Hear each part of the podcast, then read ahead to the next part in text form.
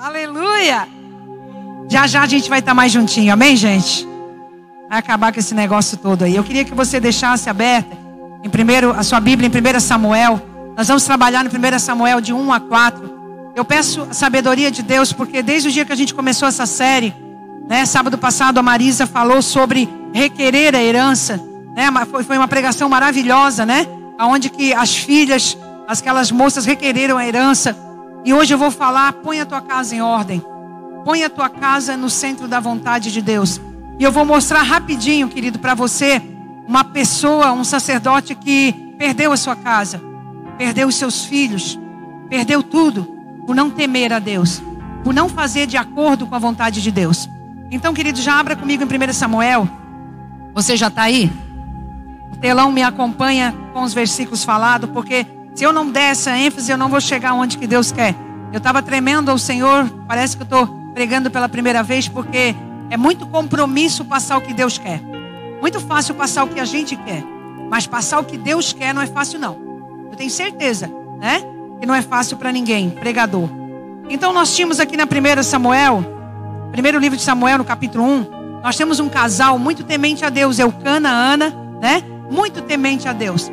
Ele subiu a Siló todos os anos trazer sacrifícios a Deus. Um casal que realmente vivia na presença de Deus.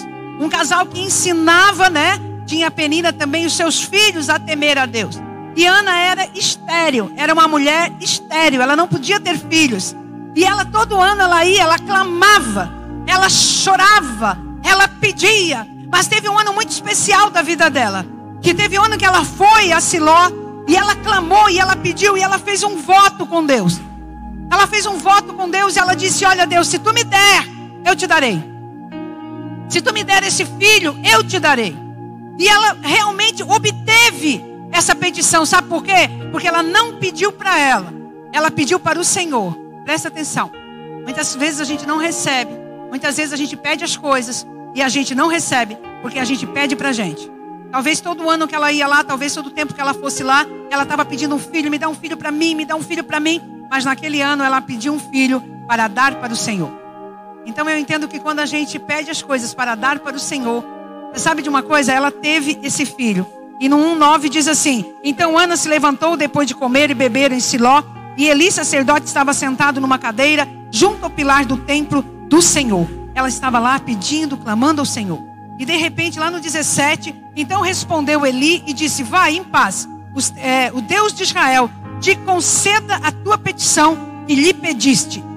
E no 20 diz assim: e sucedeu que, passando algum tempo, Ana concebeu e teve um filho e chamou seu nome de Samuel, porque dizia ela: Tenho pedido ao Senhor. Então havia ali um sacerdote chamado Eli no templo. Ele foi instituído por Deus, ele foi colocado ali por Deus e ele abençoou Ana depois que ela chorou muito, depois que ela realmente clamou, ele abençoou e disse: Seja feita a tua petição como o Senhor te disse. Você vai em tempo determinado, você vai ter um filho. E depois Ana teve esse filho. E olha lá no 24. E havendo desmamado, levou consigo com três bezerros, uma efa de farinha, um odre de vinho, é, e levou e trouxe à casa do Senhor em Siló. E era um menino, ainda muito criança. E degolaram os bezerros, e assim trouxeram o menino a Eli. Ela prometeu o menino, ela teve o menino, Samuel. E a hora que ele desmamou, ela levou para Eli. Ela levou no templo. Então ela prometeu e ela cumpriu. Ela devolveu para o Senhor o que não era dela. Preste atenção. Ela não fez um voto de tolo. Estou dando essa introdução para você entender um pouquinho como era a família de Ana e como era a família de Eucana. Era totalmente diferente da família de Eli. Já que nós estamos no mês que a gente está trabalhando com a família, a gente está falando de família. E Deus trouxe como título nessa noite: põe a tua casa em ordem. Põe a tua casa em ordem. Arruma a tua casa para que não haja morte na tua casa. Mas nós vimos ali que Ana, ela temia o Senhor. E quando ela trouxe de volta para Eli, né? Ali em Ramá, ela saiu descendo no, no capítulo 2, ela saiu, né? Entregando, cantando, feliz da vida, porque Deus, ela tinha devolvido para Deus um filho. E, gente, ela levou bezerros, ela levou sacrifícios, ela levou tudo para sacrificar para Deus e ainda entregar o filho na casa de Eli, num lugar que estava corrompido. aquele templo estava corrompido, Eli estava perdendo a presença de Deus. Os filhos de Eli, já vou ler para você, eles estavam totalmente fora da presença, mas Ana sabia que ela tinha feito um propósito com Deus e ela não poderia recuar. E a palavra do Senhor diz em 2, 11: Então Eucana pôs-se a Ramá e a sua casa, porém o menino ficou servindo ao Senhor perante o sacerdote Eli. Eu agora vou falar um pouquinho de Eli. Eli foi um homem chamado por Deus. Ele foi constituído juiz e sacerdote. Ele ficou 40 anos julgando Israel. Ele ficou 40 anos sendo sacerdote na casa de Deus. Juiz julgava o povo, as questões burocráticas lá fora. Ele trabalhava como juiz e não trabalhou um dia só. Ele trabalhou, ele ficou 40 anos. E na casa de Deus ele era o sacerdote no qual levava as, as ofertas de ano em ano ao Santo dos Santos. Né? Ele queimava, ele levava os pedidos do povo. Então Eli era um sacerdote, ele tinha sido constituído por Deus. Eu quero que você leia agora no 2:12. Eu vou fixar um pouco na vida de Eli para nós entendermos o que o Senhor quer nessa noite. Eram, porém, os filhos de Eli, filhos de Belial, não conheciam o Senhor. Filhos de sacerdotes, servindo na casa como sacerdote oferecendo o sacrifício que até a Ana levou os bezerros, até a mãe né, de Samuel foi lá e levou, todo o povo levava sacrifício, e os filhos de Eli trabalhavam é, ofere lá, oferecendo o seu serviço dentro do templo. E eram chamados filho de Belial, filho de demônios. Aparentemente, eles estavam fazendo um trabalho ali, talvez as pessoas até vissem, eles estavam fazendo um trabalho normal, né? Só que de repente as pessoas começaram a notar e todo o sacrifício que ia sendo levado ali, porque era sacrifício da expiação dos pecados do povo. Não era algo banal.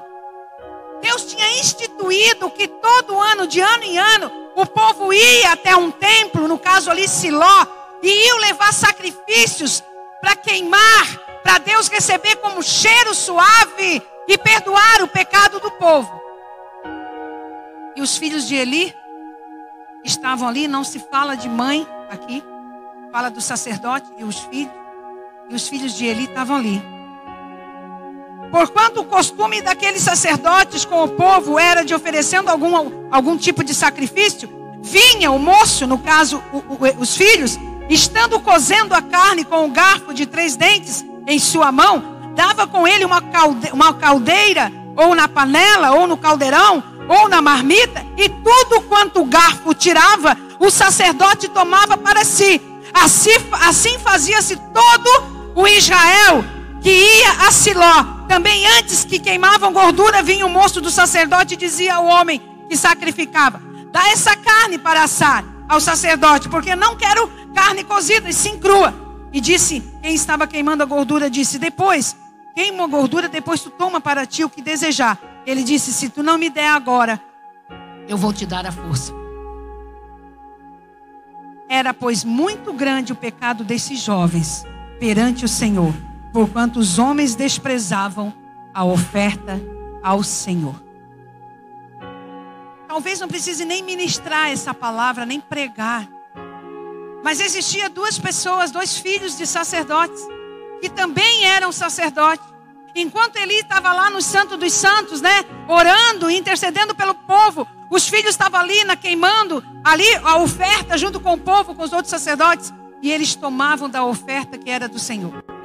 Era grande o pecado deles porque eles pegavam algo que era do Senhor, não era deles. Aquela gordura, aquele carneiro, aquela oferta eram as famílias que traziam, sabe para quê? Para expiação do pecado. E Deus estava observando tudo. Será quanto tempo que esses caras fizeram isso? Será quanto tempo as pessoas, eles vinham a, a, a Siló, viram ele, a, eles fazendo isso? Será quanto tempo esses filhos de Eli, chamados filhos de Belial por Deus, roubavam o que era de Deus? roubavam o sacrifício, banalizavam o sacrifício. Será quanto tempo? Será quanto tempo? Algumas pessoas vêm à igreja e não entendem o verdadeiro sacrifício. Será quantas vezes as pessoas vêm à igreja e tomam do sacrifício do Senhor, banalizam um culto de ceia, banalizam a presença do Senhor, acham que estão simplesmente aqui no templo como um clube.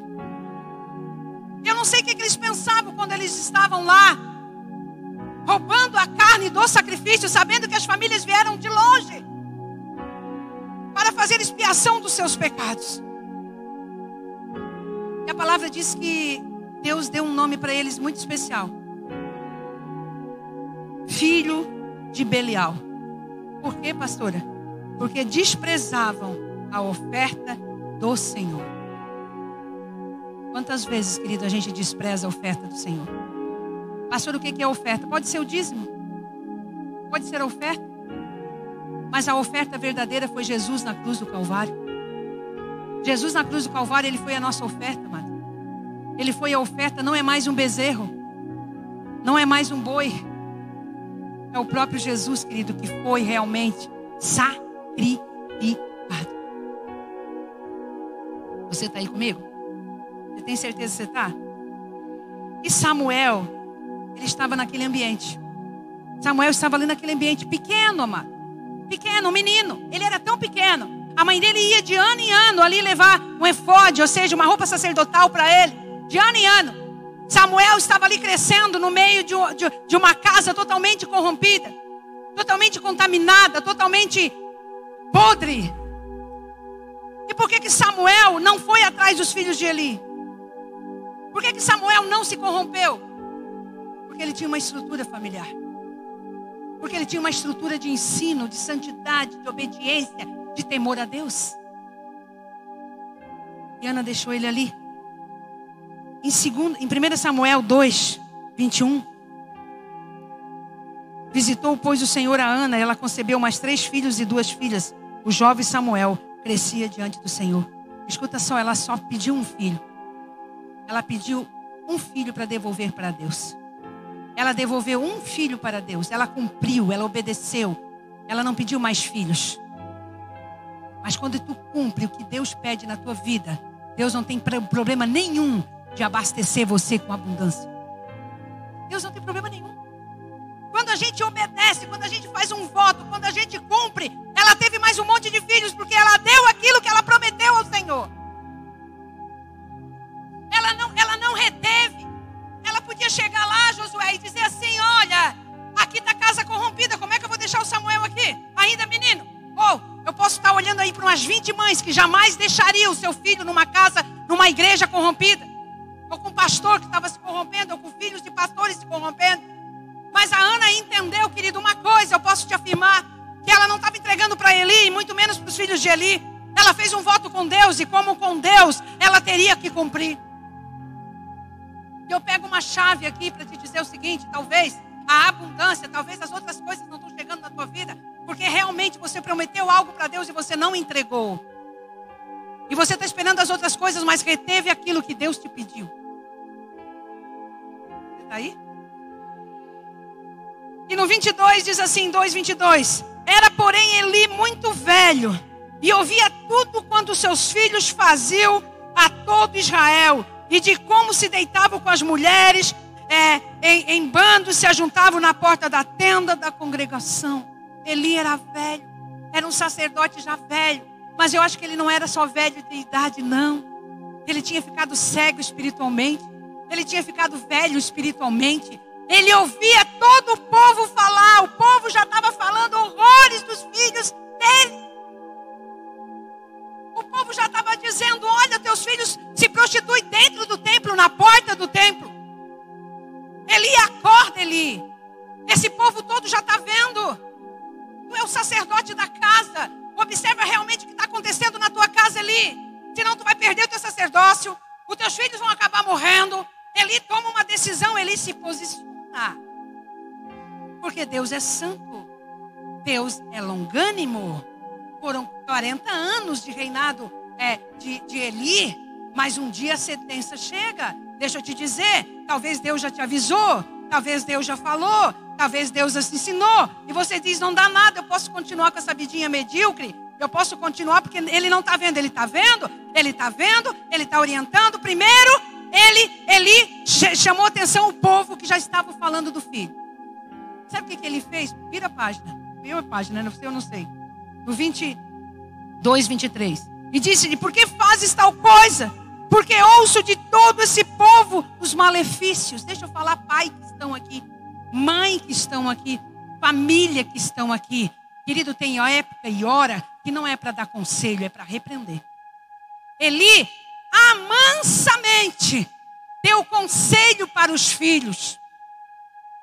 Eli calmamente disse: Filhos queridinhos, não fazem assim. O povo está vendo. Deus está mandando para você nessa noite um recado.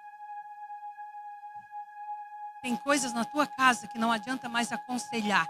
Você tem que se posicionar, senão a tua casa vai perecer.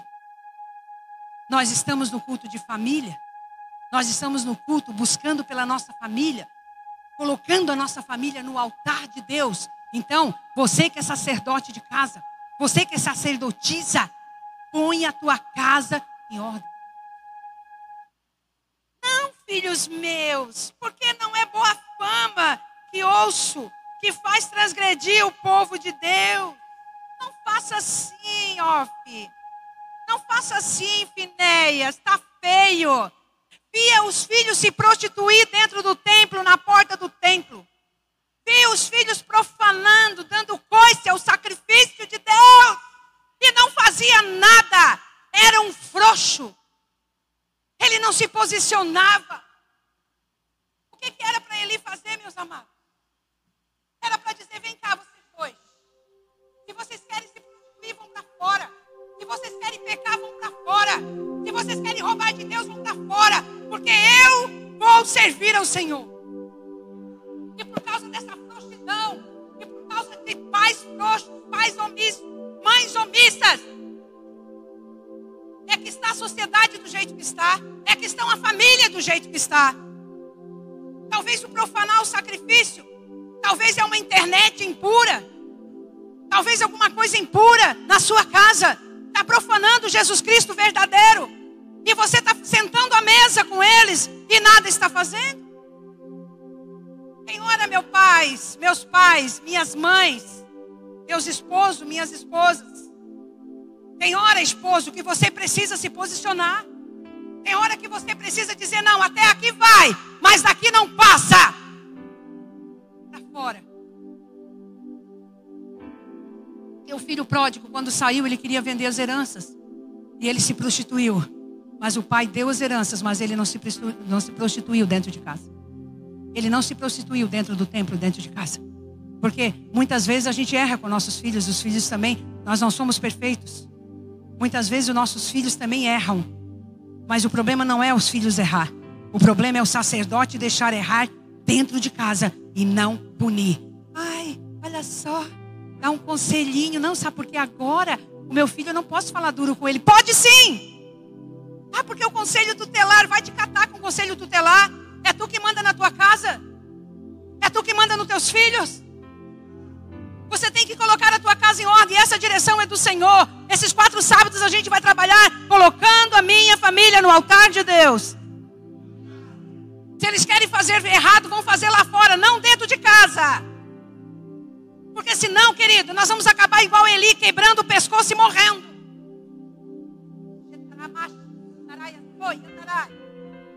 Para de frouxidão. Aleluia. Pecando, disse Eli, pecando o homem, eu estou no 2, 25. Pecando o homem contra os juízes, o julgarão. Pecando, porém, contra o Senhor, quem rogará por ele? Mas não ouviram a sua voz porque o Senhor já estava desejando matá-lo. Querido, para Deus querer matar uma pessoa, para Deus realmente provocar uma ira, para matar uma pessoa, para tirar uma pessoa da presença, para exterminar, é porque Deus já tinha avisado muitas vezes. Deus é longânimo. As pessoas pensam assim: Deus é longânimo, Ele é longânimo, mas Ele é juiz. Um dia a sentença vai chegar.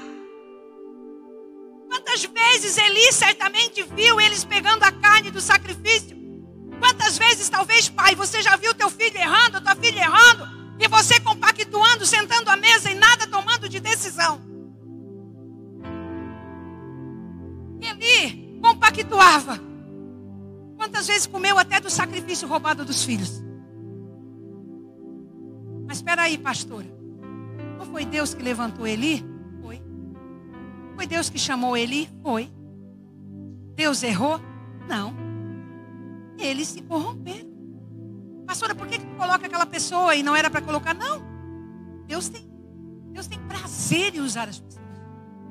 Deus tem prazer que os filhos sirvam no altar, sirvam com sacrifício. Quem se corrompeu não foi Deus. Quem se corrompeu nesse caso aqui foi Eli. Primeiro foi Eli, querido. Caiu, é porque Eli não tomou decisão. O jovem Samuel ia crescendo e fazia agradável assim como o Senhor, como também para com os homens. Nesse momento, enquanto 40 anos, talvez quando Eli foi levantado sacerdote, os filhos eram bem pequenos. E desde cedo Deus começou a ver que realmente Eli era frouxo como sacerdote.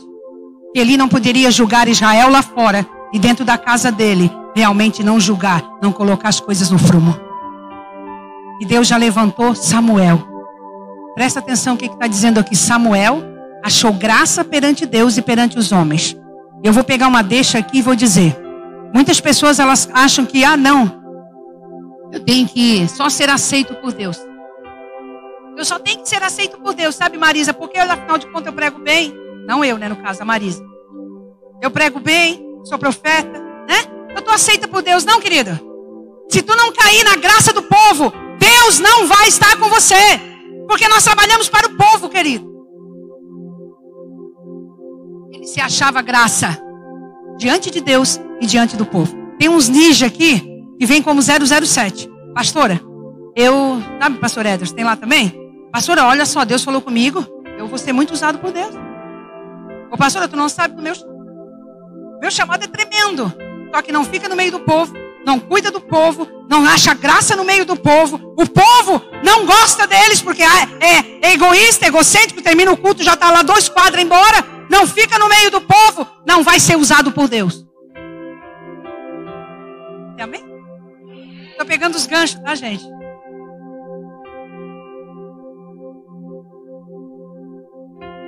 Aí veio um anônimo, no 2,27. Veio um anônimo. Ele falou com os filhos lá. Aí veio um homem anônimo que nem tem é, nome, porque Deus envia. Talvez já chegou um anjo na tua casa. Talvez o Deus, Deus já usou até um animal para falar contigo. Talvez Deus já usou um vídeo, usou uma mensagem, usou um pastor, usou um líder, usou alguém anônimo, usou uma criança. Deus sempre fala. Deus não vai julgar e não vai condenar sem avisar pelo menos umas dez vezes. Aí veio um anônimo e disse assim: e veio um homem de Deus a Eli e disse: Assim diz o Senhor: Não me manifestarei na verdade à casa do teu pai, estando israelita ainda no Egito, na casa de Faraó? Eu te escolhi dentre todas as tribos de Israel para sacerdote, para oferecer no meu altar. Eu te escolhi, Eli. Quantos líderes, quantas pessoas Quantos pastores, quantos obreiros, quantos levitas, quantas pessoas que Deus escolheu de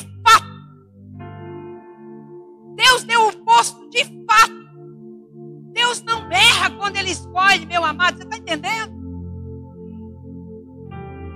Deus não erra, porque às vezes nós pastores, né, pastor Éder, pastor Marisa, nós somos julgados. Ah, porque tu escolheu? Não, a gente não bota de qualquer jeito. É Deus que manda botar, é Deus que fala. Deus não erra. Deus ele dá oportunidade a todos. Ele chama atenção. Ele mostra. Eu te escolhi para oferecer no meu altar, acender incenso e para trazer éfode perante a mim, e dei à casa do teu pai a todas as ofertas queimadas dos filhos de Israel. Eu te escolhi, Eli. Eu não vou cobrar dos teus filhos, eu vou cobrar de ti. Por isso que eu digo, querido.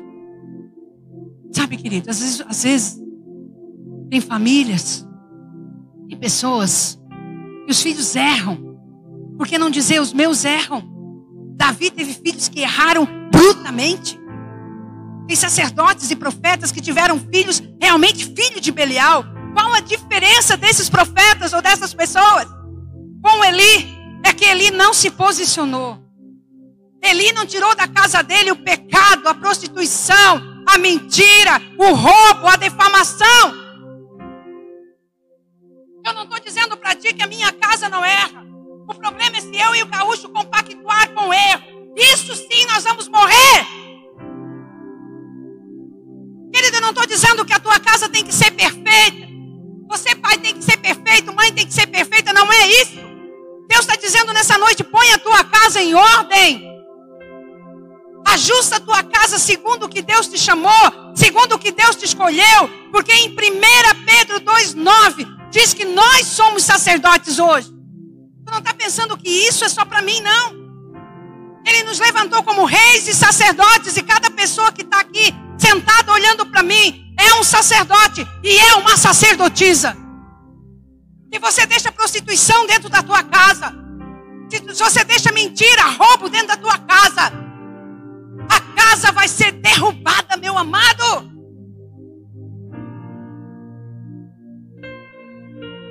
Esse homem disse: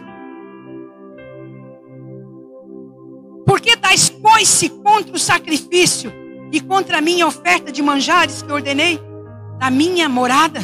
Honra os teus filhos mais do que a mim? Querido, isso falou muito forte comigo. Desde o dia que a gente começou essa campanha, mãe. Vocês estão aí atrás hoje. Desde o dia que, você, que eu começou essa campanha. Desde o dia que começou essa campanha, Deus falou tremendamente comigo. Se eu deixar pecado, se eu se eu pegar as minhas ovelhas e deixar pecando, queridos, eu estou honrando mais vocês, estou honrando mais os filhos do que a Deus. Eli, você não está vendo que eles estão dando coice no meu sacrifício? Querido, se Deus requer, requereu de Eli é porque Deus quer falar com pais, sacerdotes, mães, sacerdotisas aqui nessa noite. E se Deus requereu, requereu e ficou irado com um pedaço de carne de uma ovelha, presta atenção aqui na pastora. Se Deus ficou irado com um pedaço de carne de uma ovelha, tu imagina, tu imagina com um pedaço de carne do filho dele. Presta atenção. Porque lá era ovelha. Lá era boi, lá era sacrifício de animal. E ele ficou irado, porque os filhos comiam da carne, ele ficou irado. Você imagine hoje se nós não levarmos a sério o sacrifício da cruz do Calvário.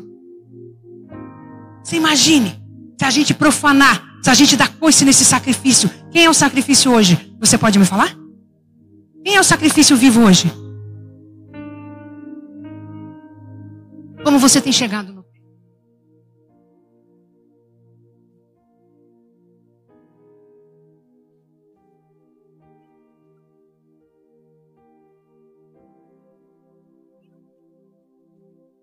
demais. É ruim demais você disciplinar um filho. É ou não é, Agnaldo? É ou não é, André? É ruim demais, o Jaguar. É, me, é, me, é melhor largar. Ele não, não, não teve pulso com os filhos. Os filhos davam coice, o que significava? Pegava da carne, não levava a sério, não tinha o temor de Deus, pecavam com prostituição, roubavam de Deus. Tu honra mais os filhos do que a mim. Tu não serve para estar na minha presença. Eu relutei para não pregar essa palavra, mas eu relutei. Eu estava queimando meu coração o dia inteiro, eu não consegui comer. Mas, querido, eu não posso pregar o que eu quero, eu tenho que pregar o que Deus mandou pregar. Põe em ordem a sua casa, pai. Põe em ordem a sua casa, mãe. Se tiver, tirar que tiver tirar o celular, tira. Se ele não mudar, se ela não mudar, diga: saia daqui, porque embaixo do meu teto tu não vai pecar. Conheço famílias que deixou os filhos pecarem. Estavam na igreja. Eu já tenho caminhada para dizer isso, de experiência. Pais que deixaram nas suas casas namorado dormir com namorada. Ah, porque é, é, agora é tudo assim. Eu disse: não, é tudo assim não. É tudo assim na tua casa, porque na minha casa não. Dá nada, pastora. Tranca no quarto, fica o dia inteiro trancada no quarto sozinha. Na minha casa, não. Eu sei que Deus está vendo e Deus está requerendo de mim e do pastor Gaúcho. Santidade primeiro na minha casa e depois com vocês. E depois a casa cai, os filhos morreram. Eli morreu. Você está aí cansado, né, esgotado e não sabe por quê. Porque você não está colocando a tua casa como Deus mandou você colocar. Deus é bom, gente? Tem certeza que você está aí? Tem certeza que você está ouvindo? Nós estamos no culto da família. Nós estamos colocando a minha família no altar de Deus. Você que está aqui, que tem filhos ainda adolescentes, é você que manda neles. Não é ele que manda nada. Pai é Carola, o pai não é Carola nada. O pai tem experiência, a mãe tem experiência. Já vivemos o que você viveu. Já andamos a trilha que você andou. Então nós podemos ensinar, podemos orientar, principalmente se o pai e a mãe estiver na direção de Deus. Filhos, por favor, escutem essas autoridades. Para que você tenha vida longa e não morra cedo.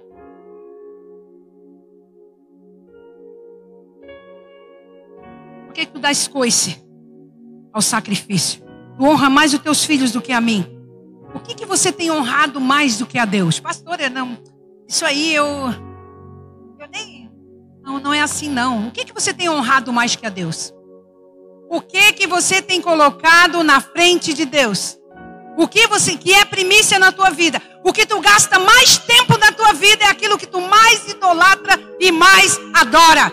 E eu posso ver aqui as mentes fulminando. E de repente é cinco horas no celular.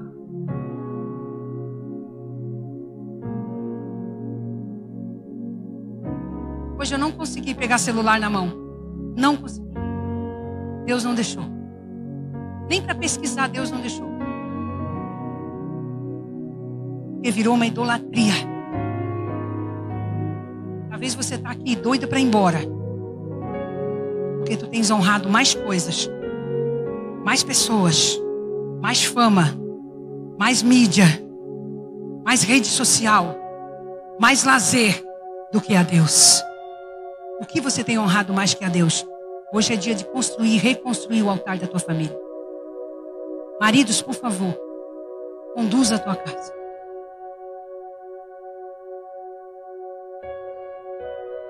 Honra teus filhos mais do que a mim, para vos engordardes do principal de todas as ofertas do povo de Israel? O Eli, tu senta e come também, Eli. Você não sabe, ele morreu gordo. Deve ter comido muita oferta que os filhos tiraram lá roubaram.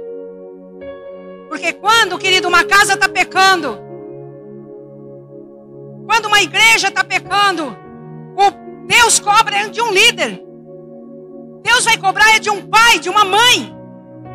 E se o pai, ou o líder, ou o pastor, ou a pastora não se posicionar, a casa cai.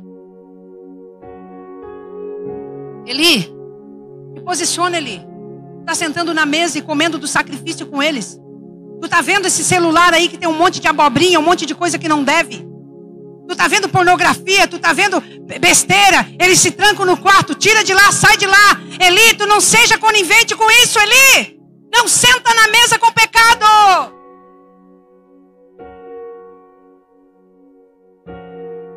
Já sabia que a cara de vocês ia ficar feia. Já sabia. Conheço só pelo olho. Agora a máscara tampa. Talvez você te engordando. Era melhor ele ter pegado aqueles dois. E chamado os caras, dado uma camaçada de pau. Ou eles endireitavam, saiu de casa. Do que ele perder os dois filhos, perder uma nora e ele morrer e quebrar o pescoço. posiciona. Portanto, diz o Senhor Deus de Israel: na verdade, eu tinha dito que a tua casa e teu pai andariam diante de mim perpetuamente, mas agora diz o Senhor: longe de mim tal coisa, porque aqueles que me honram eu honrarei, porém o que me desprezo serão desprezados. Decidido que a tua casa ia ficar perante mim, Eli. Perpetuamente a tua família ia ficar perante mim. Os teus filhos iam me servir. Gerações e gerações iam me servir. Mas eu me arrependi. Deus muda de ideia sim. Ele pode ter te oferecido, Guilherme, a maior promessa. Ele pode ter dizer: olha, tu vai ser um pastor, tu vai ser um ministro. Mas se você se desviar, se você começar a acontecer com o pecado, Deus tira a promessa sim. Muita gente olhando para mim, ai não, que Deus prometeu, Deus profetizou. Como é que tu está diante de Deus?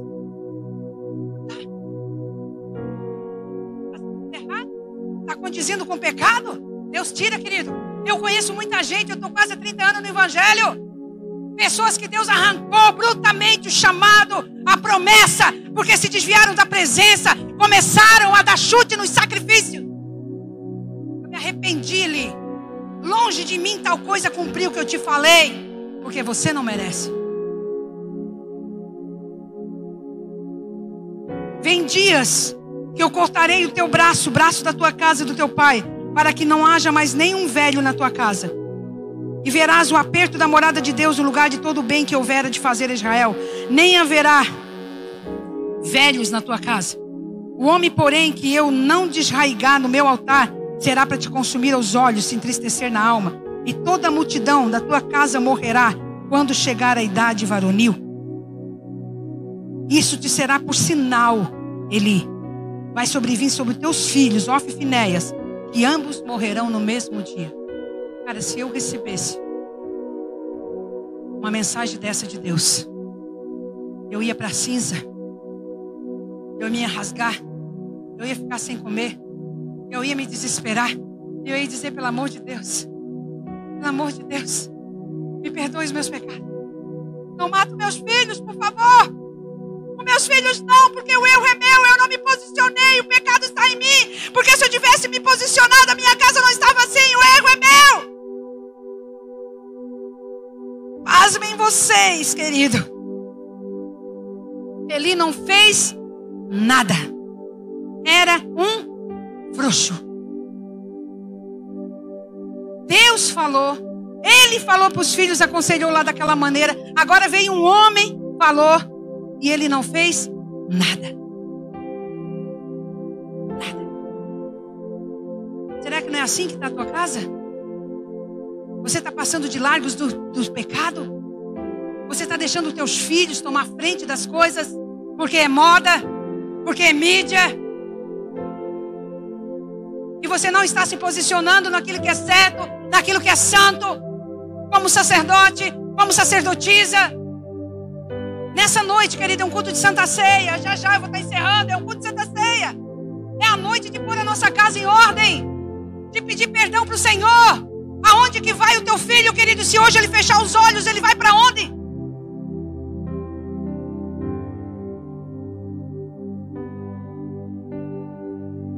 Nós temos que botar nossa família no altar de Deus. Tu tem que chegar para ele e dizer: pecado é pecado você morreu hoje, aconteceu alguma coisa, você vai para o inferno. Você tem que falar. Se ele não mudar, o problema é dele. Você tem que lavar as suas mãos. Você tem que ficar de pé. Você tem que se posicionar. Você, filho, você, filha, escuta os seus pais, escuta a autoridade, porque é vida para você.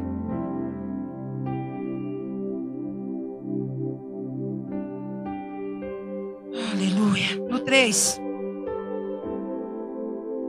O jovem Samuel servia o Senhor perante Eli. E a palavra do Senhor era de muito valia naqueles dias, porque não havia visão manifestada. Escuta aqui. Quando a casa está em pecado, quando o templo está em pecado, não tem como fluir do altar, não tem como fluir na sua casa. Palavra de Deus viva, profecias, presença de Deus. Não tem como. Eli já não conseguia mais escutar Deus porque ele estava fora do propósito de Deus. Talvez você está aqui nessa noite e eu preciso te dizer, porque Deus soa aqui atrás de mim. Você diz: Eu não sinto a presença de Deus. Ai meu Deus, eu não sinto. Eu chego aqui, eu não sinto. Eu lá em casa, eu não sinto. Tu tem certeza que tu não está profanando o sacrifício no altar? Tu tem certeza que tu está valorizando o sacrifício da cruz do Calvário? Tu tem certeza que Deus não está triste com você por algumas atitudes suas? Porque muitas vezes também, querido, eu entristeço Deus. Sim. Sim, com certeza. Diferença não é eu entristecer, a diferença é, é você correr aos pés dele, se descabelar e dizer: Deus, por favor, não me largue. Perdoa minha iniquidade. Não me largue, Senhor. Samuel crescia perante o Eli. Novamente eu te digo: como que um menino deixado pela sua mãe era visitado de ano em ano, estava numa casa desse jeito, presta atenção, defamado, estava numa casa de prostituição, estava numa casa de pecado. O povo inteiro, inteiro com certeza falava mal dos filhos de Eli e de Eli. E por que que Samuel não se corrompeu? Volto a dizer, estrutura familiar. Eu volto a dizer, ensinamento de Eucana e de Ana. Eu volto a dizer, posição de pai e de mãe. E Deus começou a falar com Samuel, já não falava mais com Eli. Ali Deus pela primeira vez se manifestou a Samuel. Samuel ouviu uma voz de noite e disse: Samuel, ele disse, ele correu lá no Eli, fala, meu senhor. Ele disse: Não sou eu, volta a dormir. Porque demora ele, Samuel, ele disse: Fala, meu senhor. Ele disse: Não sou eu, Samuel, volta a dormir. Mas ele ainda tinha uma sensibilidade e ele disse assim: se o Senhor te chamar de novo, você diz assim: Fala, meu Senhor, o teu servo ouve, porque vai ser Deus falando contigo. E na terceira vez, quando Samuel escutou: Samuel! Ele disse: Fala, meu Senhor, e o teu servo ouve. E Deus, menina, era um rapazinho, um menino. Olha o que, que é Deus. Deus te atirando de um velho está tirando de filhos de sacerdote e está dando a visão, está dando a presença, está dando o sacerdócio, está dando o templo, está dando a palavra para um menino querido.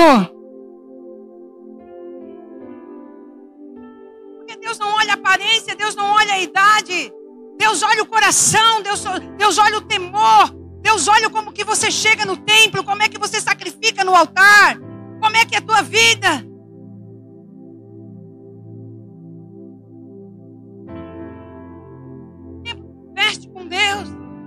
Eu sei, querido, que tem muitos pregadores aí sentados, talvez com a oratória muito mais bonita do que a minha. As pessoas sabem que eu não gosto de pregar, as pessoas sabem disso. E por que Deus me usa ainda, querido? Porque Ele sabe que eu tenho compromisso com Ele.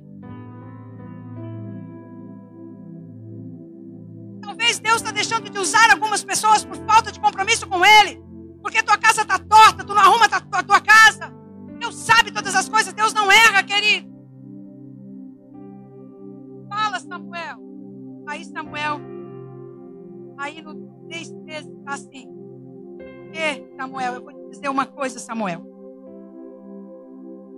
Já fiz saber que eu vou julgar a casa de Eli pela iniquidade que ele bem conhecia. Ele já conhece por que, que eu vou acabar com ele. Fazendo seus filhos execráveis. Não repreendeu. Execrável significa horror. Os filhos do sacerdote Eli, Samuel, estão fazendo coisas erradíssimas. E eu já alertei Eli, eu já falei com Eli. Ele sabe por que, que eu vou punir ele. Deus estava dando tempo para Eli se corrigir. Deus está dando tempo para mim e para você botar a nossa casa em ordem, meu amado. Samuel, eu já falei para ele. Ele sabe por que, que eu vou desprezar ele, eu vou tirar ele. Eu vou acabar com a casa dele. Sabe por quê, Samuel? Porque os filhos dele estão fazendo horríveis, coisas horríveis e ele não repreende. Veja bem, novamente, pai, autoridade que está aqui nessa noite. Veja bem, irmão mais velho também é autoridade. Deus não foi ter com Eof e Finéias, com os filhos de Eli. Deus Quando ele vê uma família derrotada, ele olha para o chefe da família, presta atenção. Vai cobrar é da chefe, da, da sacerdotisa, do sacerdote.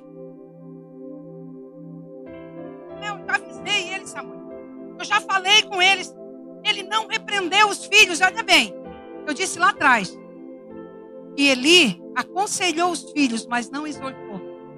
Há uma grande diferença. Tem momentos na nossa vida, tu tem que pegar um membro. Ai, querido, faça assim. Não, olha. Ou tu faz assim, ou a tua casa cai. Esse negócio de passar a mão na cabeça com medo de perder pessoa, você perde teu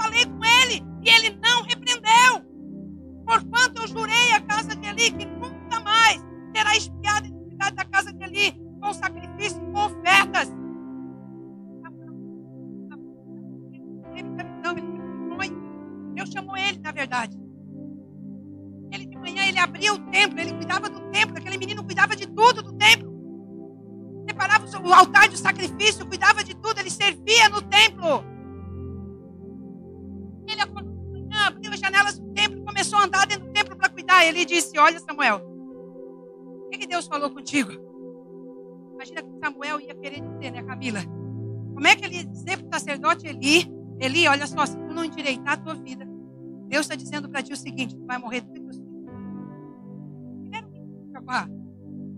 Sabe o que, que ele fez? Ele disse assim: Olha, eu sei que Deus falou contigo. Olha como ele sabia. Eu sei que Deus falou contigo. Tu me fale tudo. Porque se tu não me falar tudo, o Eli falou que ia acontecer para mim, vai acontecer para ti. Tu acha que ele falou ou não?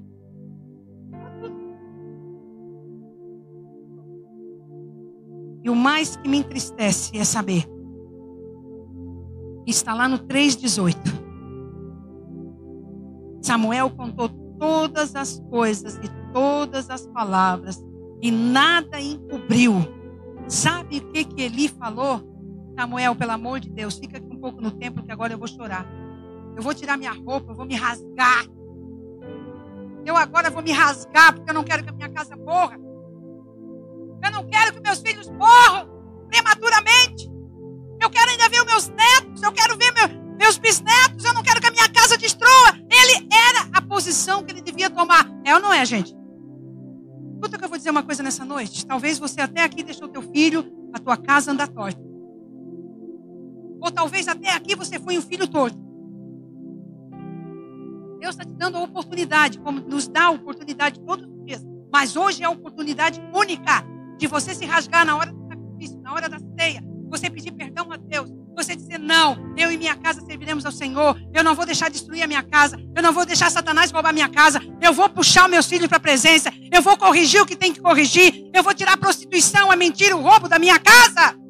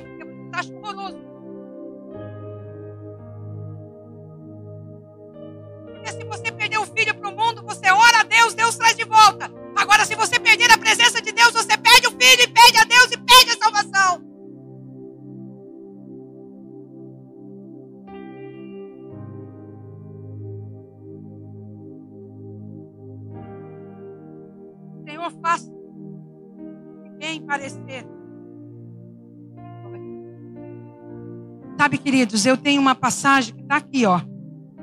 Eclesiastes 10, 18. Na, na frouxidão, proteja a sua casa. Eli foi frouxo. E eu sei do que eu estou falando. Eu trabalho com pessoas todos os dias. Eu trabalho com casa todos os dias. Com família todos os dias. Estamos vivendo uma geração de pais frouxos, mães frouxas.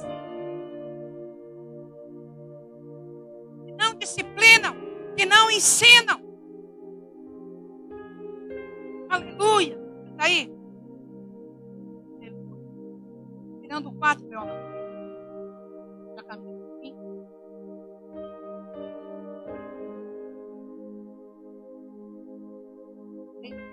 Continuou o Senhor a aparecer em Siló, porquanto o Senhor se manifestava a Samuel em Siló, pela palavra do Senhor. Deus tirou o canal de Eli. Não aparecia mais para Eli. Não falava mais com os filhos de Eli, não falava mais com ninguém. Por quê? Porque ele cansou de falar. Querido, tem dois silêncios de Deus. Tem o silêncio de Deus para a gente crescer. Ele está mandando a gente esperar. A gente, ele está mandando a gente ter paciência, produzir os frutos paciência perseverança, mas tem o silêncio de Deus da árvore cortada. Aquele que Deus já cansou de falar, mas cansou de falar, cansou de ensinar. Foi, mandou um, mandou outro, ensinou. A pessoa não quer mudar, Deus para de falar. Está usando Samuel já estava levantando Samuel. Sabe, eu já tive pessoas aqui na igreja, pastor Ederson, que se desviaram do propósito de Deus. Pararam de ouvir Deus. Há 15 anos a gente teve muitas pessoas assim. Teve pessoas que saíram e disseram: agora Deus também vai sair da igreja, porque eu saí. Ele não sabia, ele ou ela, que Deus já não estava falando com eles há muito tempo. Deus já estava levantando Samuel no meio do povo há muito tempo. Ele era só um profeta velho, ou ela era só uma profetisa velha. Não ouvia mais Deus se retira. Deus se retira. Deus que escolheu Eli, Deus deu um propósito para Eli, Deus se retira. Ele fala uma vez, ele usa a pessoa, ele usa a jumenta, ele usa o obreiro, ele usa o líder, ele usa um, ele usa outro, ele usa o teu filho, ele usa. Mas Deus se retira quando você não dá ouvido. Gente pregando aí agora é a maior coisa. Deus é amor. A igreja precisa de amor. Eu sei disso. Deus é amor. Se não fosse amor o que Jesus fez na cruz do Calvário, o que, que é isso? Mas Deus é justiça, querido. Deus é justiça. E não adianta que não fica pecador diante dele, que não se que não mude ou que não seja fulminado. Para com essa onda que Deus é amor. Eu sei que Ele é amor. É amor. Muito difícil pregar. Muito. É muito mais fácil pregar Coríntios 13. Deus é amor. João 4. Deus é amor. Olha, é muito fácil. Todo mundo quer, verdade não. Dá para o teu filho tudo que ele quer, ele vai ficar feliz da vida. Agora diz para ele não para te ver. Você que tem criança, você que tem jovem, diz não para te ver. A cara feia, bate a porta, sai xingando. É verdade ou não? Aí tem gente que dá tudo, tudo.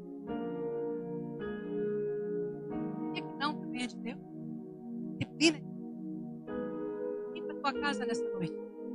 Limpa a tua casa nessa noite. Aleluia. Para acontecer o 4, os filisteus é, veio a palavra de Samuel, todo Israel, saiu ao encontro da peleja dos filisteus e acampou junto a Benezer. Os filisteus se acamparam junto a Feca. Ali teve uma guerra, uma disputa entre os filisteus e Israel. E aí o povo foi para a peleja. O povo foi para a peleja com os sacerdotes corrompidos. Na primeira trégua, na primeira guerra que deu, morreram 4 mil pessoas. Porque quando a tua casa está fora da presença, quando a igreja está fora da presença, quando um líder está fora da presença, a tua casa não perece sozinha. A casa não perde sozinha, não perece sozinha. Eles foram para a peleja e não venceram porque Deus não estava mais com eles. Não vai para a peleja sem Deus. Uma capa de sacerdote só. Conheço tanto crente velho, sabe? Sabe o que é crente velho? Olha, Deus falou comigo lá atrás. Olha, tu não sabe, uma vez eu preguei desse jeito. Olha, tu não sabe, Deus falou comigo. Eu quero saber o que Deus falou contigo hoje. Hoje. Tem gente só tomando água do passado.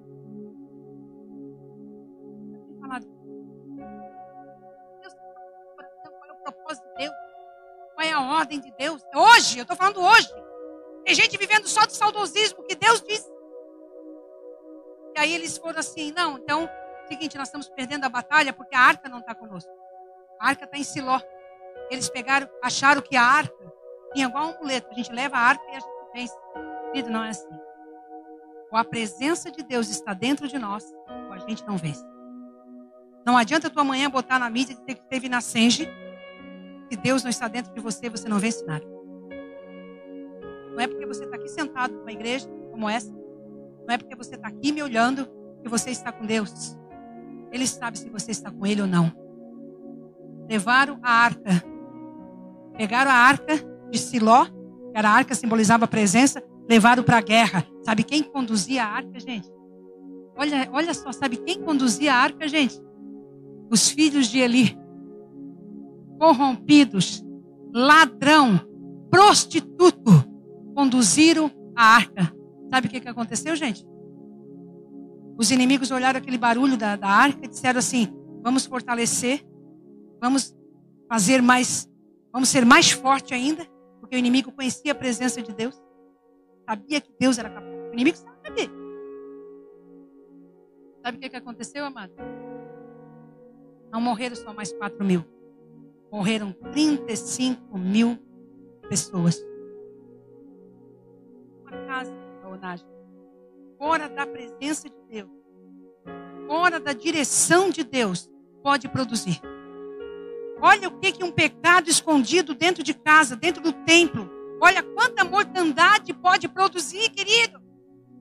Porque a, atrás de cada pessoa, de cada sacerdote, de cada sacerdotisa, de cada família, tem um monte de família que estão olhando, vão se converter através da sua. O povo todo tinha má fama da família de Eli e dos filhos. Qual é a fama que o povo tem da tua casa? Como é que o povo de fora olha para a tua casa, para a tua família, para os teus filhos? Não adianta botar uma escola sacerdotal aqui dentro da igreja, querido.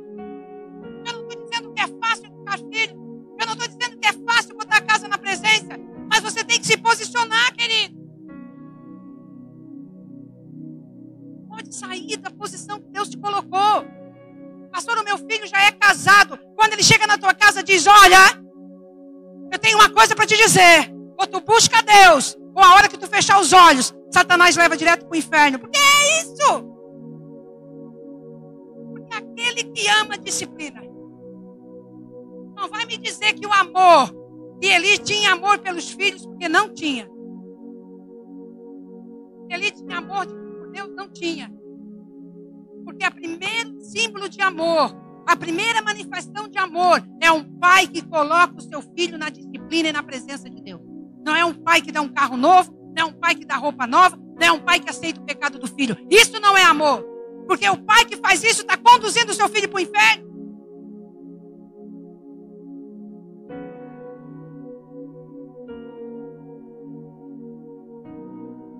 Perderam. E no 4,10 diz que então pelejaram os filisteus, Israel foi ferido, fugiram cada um para a sua tenda. E foi tão grande o estrago que caíram 30 mil, 30 mil, perdão, não era 35, mil homens de pé. E foi tomada a arca de Deus, 4,11. Os dois filhos de Eli, Of e Finéias, fez o quê? Fez o quê? Tá, mas Deus tinha avisado, não tinha? Deus tinha avisado ou não? Diga sim ou não. Quantas vezes Deus avisou, né? Quantas vezes Deus está avisando você? Quantas pessoas Deus bota no teu caminho para que a tua casa se posicione. A tua vida se posicione. Será que você vai esperar as coisas acontecerem? Deus não vai fulminar a morte física, mas Ele retira a alegria, Ele retira a presença, Ele retira a esperança, Ele para de falar com você, Ele para de falar, falar com a tua família. Será que vai precisar esperar isso, gente? Deus está chamando nós nessa noite. Então correu a batalha um homem de Benjamim e chegou no mesmo dia a Siló e trazia as vestes rotas e terra sobre sua cabeça. E chegando ele a Eli, estava sentado numa cadeira, vigiando ao pé de caminho, porquanto seu coração estava tremendo pela arca de Deus. Entrando, pois, aquele homem a anunciar isso na cidade toda, gritou. Eli já não estava mais no templo. Eli não estava no templo orando, sacrificando, orando pela batalha que estava lá fora, orando pelos seus filhos. Ele não estava mais, ele tinha largado a toalha. É assim que muitos pais fazem. Deixa o mundo pegar. Vou largar a toalha. Depois ele volta. Não, querido, não larga a toalha. Ele estava no beira do caminho, espiando ver o que que dá. Não, querido, não é para você ficar na beira do caminho, é para você ficar no caminho. Você ouviu? Não é para você ficar na beira do caminho sentado olhando o que que dá. É para você ficar no caminho clamando pela sua casa, clamando pela sua família. E ele estava tremendo porque ele sabia, ele sabia porque se a arca de Deus fosse roubada e tirada, ia acabar com toda a família dele. Ele sabia que a hora que a presença de Deus saísse da casa, eles estavam perdidos. Lute para que a presença de Deus não saia da tua casa, porque se ela sair é morte fatal.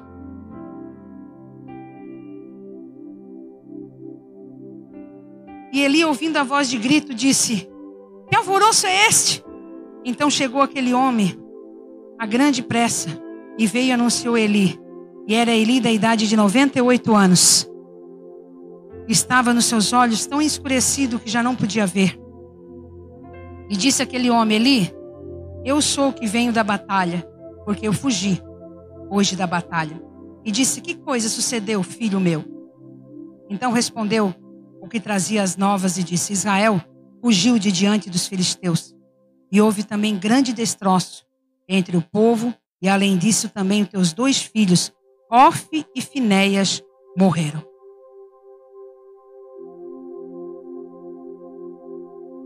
Eli, Israel fugiu do inimigo. O povo que estava no templo adorando a Deus, sacrificando a Deus, os soldados que eram para estar tá vindo com triunfo, com a vitória, fugiram do inimigo. Quando uma casa está em pecado, o inimigo toma conta, querido. O inimigo invade. O inimigo se fortalece, querido. Tem pessoas olhando para mim que preferem fugir do inimigo do que enfrentar o inimigo. Primeiro inimigo a ser enfrentado somos nós mesmos, amados. Nos arrependendo, nos rasgando as nossas vestes, dizendo: Senhor, me posiciona, não quero perder a minha casa. Eu não sei vocês, mas a gente está fazendo uma campanha de oração pela família. Eu tenho um envelope aqui para vocês verem o horário de jejum pela família. O horário que você vai investir tempo de oração pela família. Mas tem muita gente que prefere largar tudo, fugir, do que enfrentar. Israel fugiu do inimigo. E como Deus tinha avisado Eli, os, dois filhos de Eli morreram. Querida, a sentença chega. Deus avisa uma vez, duas vezes, três vezes. Talvez ele não vai fulminar e não vai roubar a vida de ninguém. Isso não é mais um contexto. Mas ele deixa morrer a sua vida espiritual. Deixa morrer a sua geração. Deixa morrer. Eu tenho que falar, eu tenho que falar essa noite. Devolva Deus para alguém nessa noite. A sentença está quase na tua porta. Eu vou repetir, querido, porque eu prefiro ir embora falando o que Deus mandou falar do que te agradar. A sentença está quase chegando na tua porta, porque você não está dando importância ao que Deus está falando.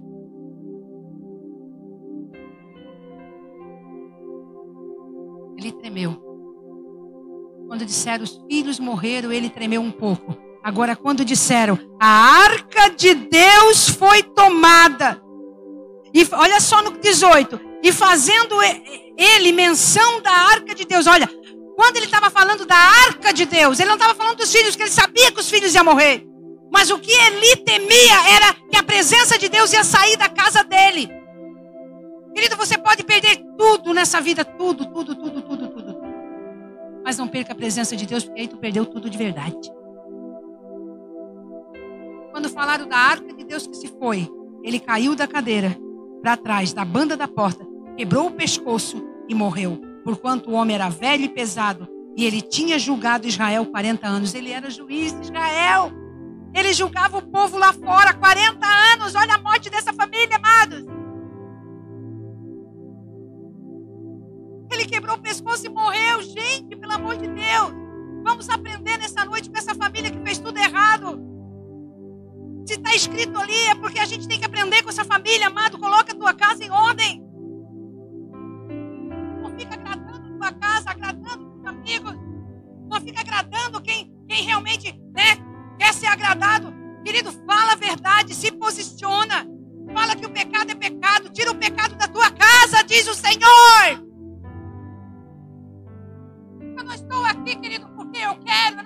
Porque eu quero. A morte chegando nas casas aí, querido.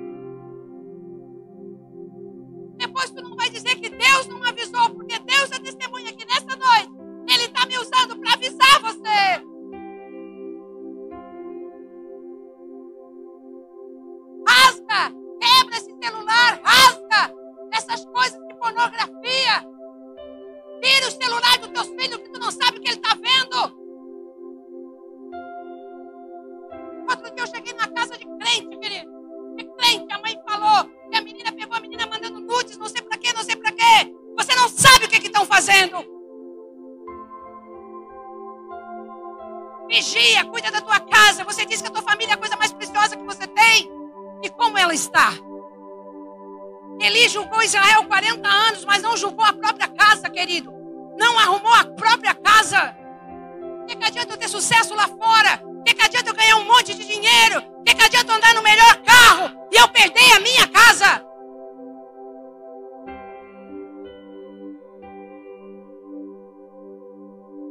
Você precisa ser exemplo.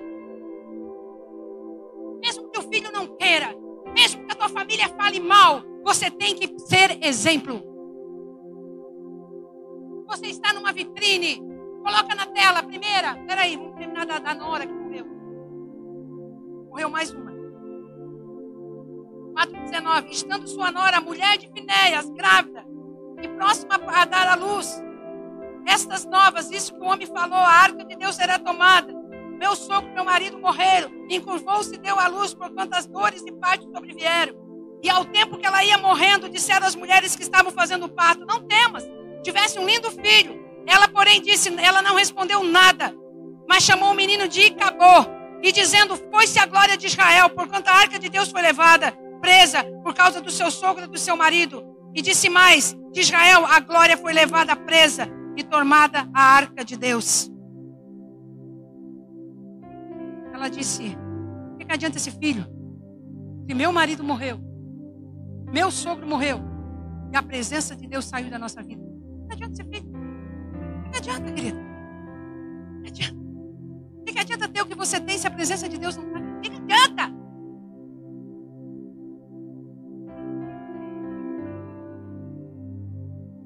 Primeira Pedro 2,9. Pode deixar aí, que já estou encerrando.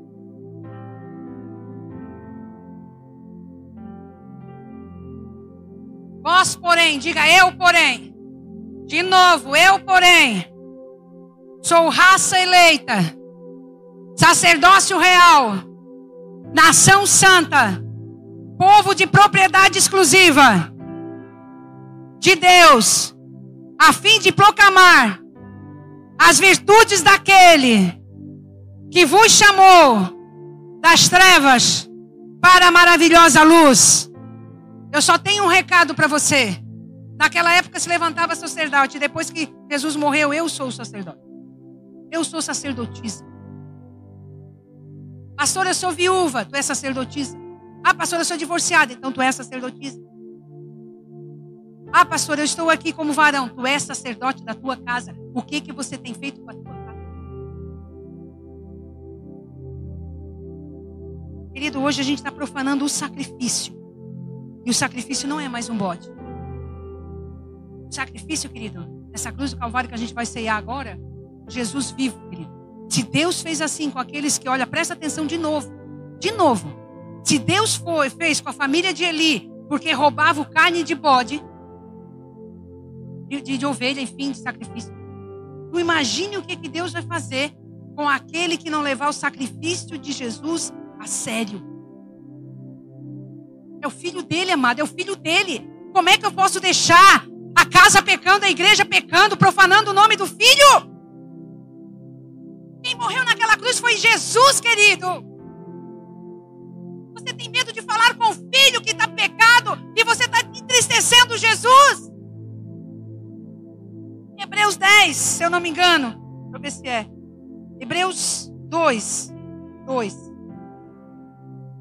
2, 12 ou 12, 2. Bota aí para mim. Aleluia. Hebreus 2, 2.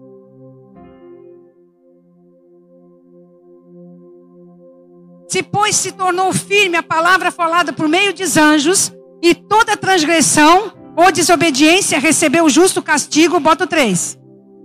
Como escaparemos nós se negligenciarmos tão grande salvação, e qual tendo sido anunciada inicialmente pelo Senhor, foi-nos depois confirmada pelos que ouviram? Escuta, aqui está dizendo: se Deus puniu até os anjos, se Deus puniu os profetas antigos, se Deus puniu um sacrifício de bode, imagina nós, querido. E eu não estou dizendo que Deus é vingador. Eu não estou dizendo que Ele é mau. Não, Ele é justo. É diferente. Como está a sua casa? Qual é a casa que você hoje acha que é Eucana e Ana ou Eli? Como está o sacerdócio da sua casa?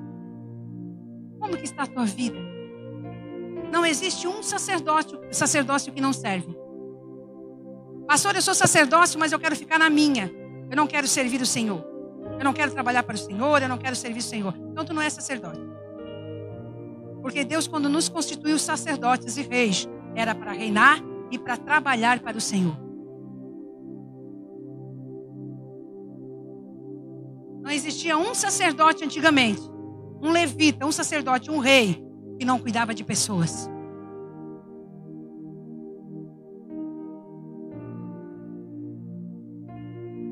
Põe a sua casa em ordem.